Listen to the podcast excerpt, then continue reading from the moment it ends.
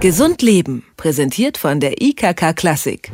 Wer sich nicht an die Therapie seines Arztes hält, schadet nicht nur sich selbst, sondern der ganzen Bundesrepublik. Das hat die Bertelsmann Stiftung in einer Studie herausgefunden.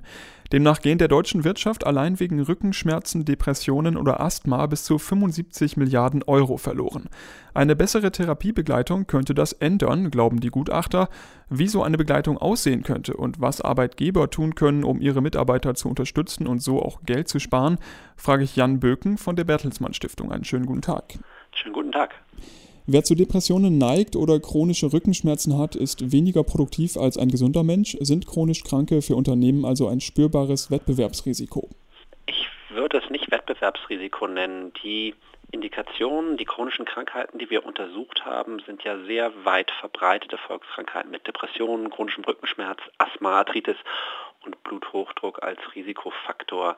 Das heißt, man muss eigentlich davon ausgehen, dass diese Krankheitsformen relativ gleichmäßig verteilt sind über unterschiedliche Unternehmen und Branchen, sodass eine Wettbewerbsbenachteiligung Einzelner vermutlich erstmal nicht das Problem sein wird. Aber was man vielleicht sagen kann, ist, dass gerade Unternehmen, die überwiegend oder sehr viel mit hochqualifizierten Mitarbeitern ähm, ausgestattet sind und zu tun haben und arbeiten, Probleme haben werden, kurzfristig die Produktivitätsverluste, die durch diese chronischen Krankheiten entstehen, irgendwie anderweitig zu kompensieren. Insofern ist es nicht so sehr eine Wettbewerbsdebatte, sondern ähm, ein neuer Aspekt der Debatte um den Fachkräftemangel vielleicht. Gerade jemand, der ständig an einer Krankheit leidet, müsste ja eigentlich daran interessiert sein, dass er gesund wird. Äh, warum halten sich Leute denn nicht an ihre Therapien? Da gibt es ganz vielschichtige Gründe. Einige übrigens, die weder in der Arbeitswelt liegen noch im Gesundheitswesen und von denen auch nicht zu beeinflussen sind. Ich nenne mal einen beim Bereich Bluthochdruck, Hypertonie, ähm, hat man festgestellt, dass eine ganze Menge äh, von, von Menschen, von Patienten, die blutdrucksenkenden Präparate deswegen regelmäßig nicht nehmen, weil sie eine ständige, dauerhafte Medikation als Indikator für, fürs Älterwerden nehmen. Das ist also eher so ein psychologischer Aspekt, dass sie sich nicht eingestehen wollen, dass sie vielleicht dauerhaft krank und damit irgendwie auch alt sind. Das sind Faktoren oder Gründe, die, die man auch schwer packen und beeinflussen kann. Die Studie, die wir gemacht haben von der Bertelsmann Stiftung, stellt vor allen Dingen auf zwei Zusammenhänge ab, weshalb Patienten keine Medikamente nicht nur nehmen, sondern der, der Therapieempfehlung nicht folgen.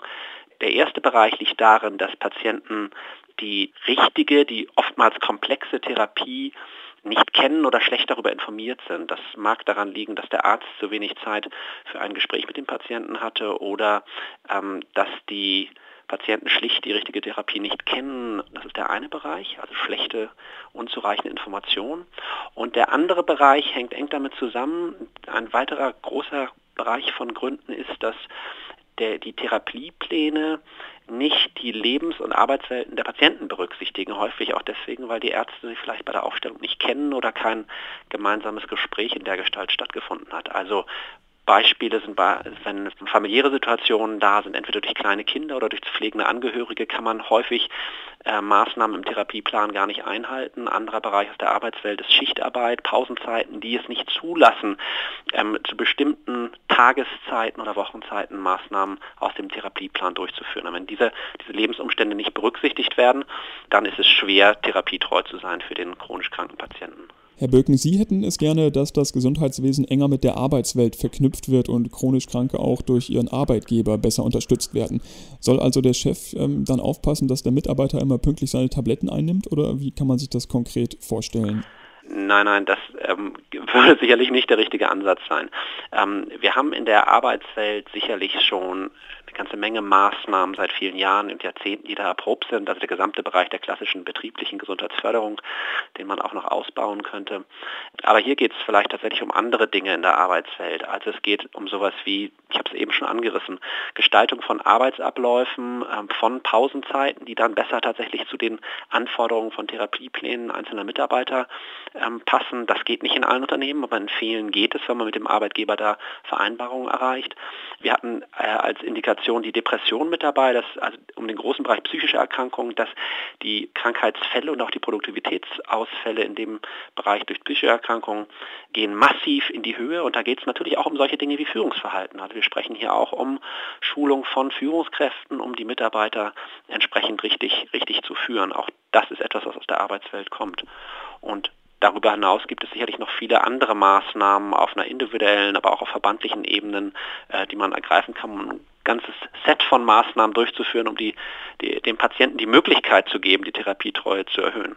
Bleiben wir noch einmal bei einem konkreten Beispiel, dem Beispiel Rückenschmerzen. Ja, die führen besonders oft zu Erwerbsunfähigkeit. Wie genau könnte eine bessere Therapiebegleitung da aussehen?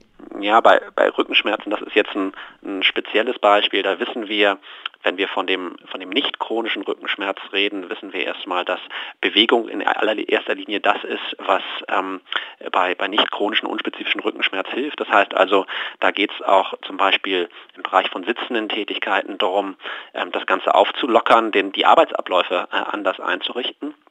Das ist ganz, ganz wichtig.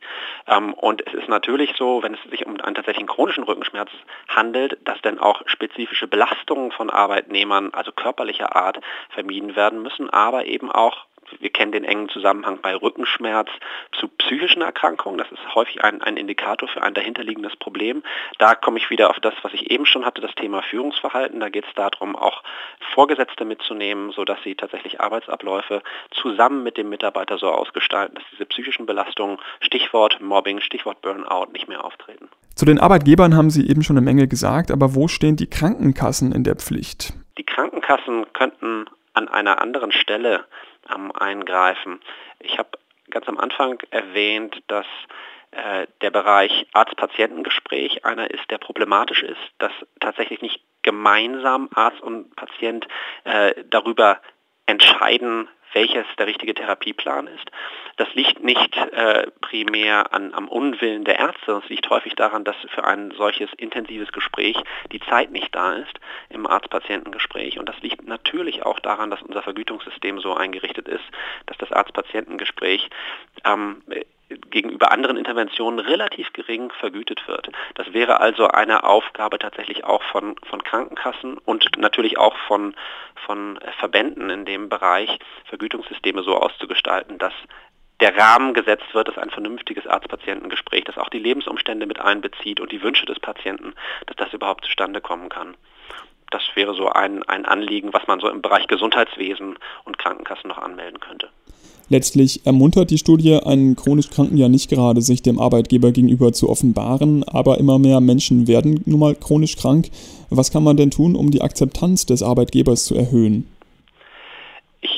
Würde vielleicht noch auf einen, einen weiteren Zusammenhang hinweisen wollen, um, um nicht nur abzustellen, immer auf ähm, Arbeitgeber, Arbeitnehmer und die Problematik, die dahinter liegt. Ähm, der, der Schlüssel zur Lösung des Problems liegt vielleicht auch daran, also eine Abstraktionsebene höher, dass wir gewohnt sind in Deutschland so eine Art Silo-Denken zu haben, auch über verschiedene ministerielle Bereiche hinweg. Das heißt, wir, wir erleben in diesem Zusammenhang, dass dort, wo die größten Hebel eigentlich für Veränderungen sind, ähm, das ist auch der Gesundheitsbereich, Stichwort Arzt-Patientengespräch, hohe Aufwendungen zunächst mal getätigt werden müssen. Und die Bereiche, die besonders profitieren, ähm, das sind die Arbeitswelt, aber auch zum Beispiel die Rentenversicherung, ähm, die sind direkt gar nicht so sehr involviert. Und deswegen geht es auch darum, so ein ich nenne es nochmal Silo-Denken von einzelnen ähm, gesellschaftlichen und politischen Bereichen mal aufzubrechen und zu, zu sagen, was für Investitionen könnten dann auch im Bereich von Rentenversicherung zum Beispiel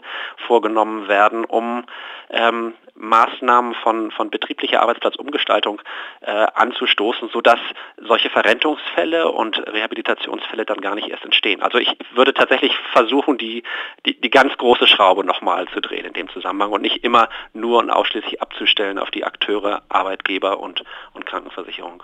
Das sagt Jan Böken von der Bertelsmann Stiftung zum Thema Krankheit und Produktivität. Eine Studie hat ergeben, dass chronische Krankheiten der Volkswirtschaft in Milliardenhöhe schaden. Bedanke mich für das Gespräch. Vielen Dank. Gesund Leben, präsentiert von der IKK Klassik, gibt es auch zum Nachhören als Podcast.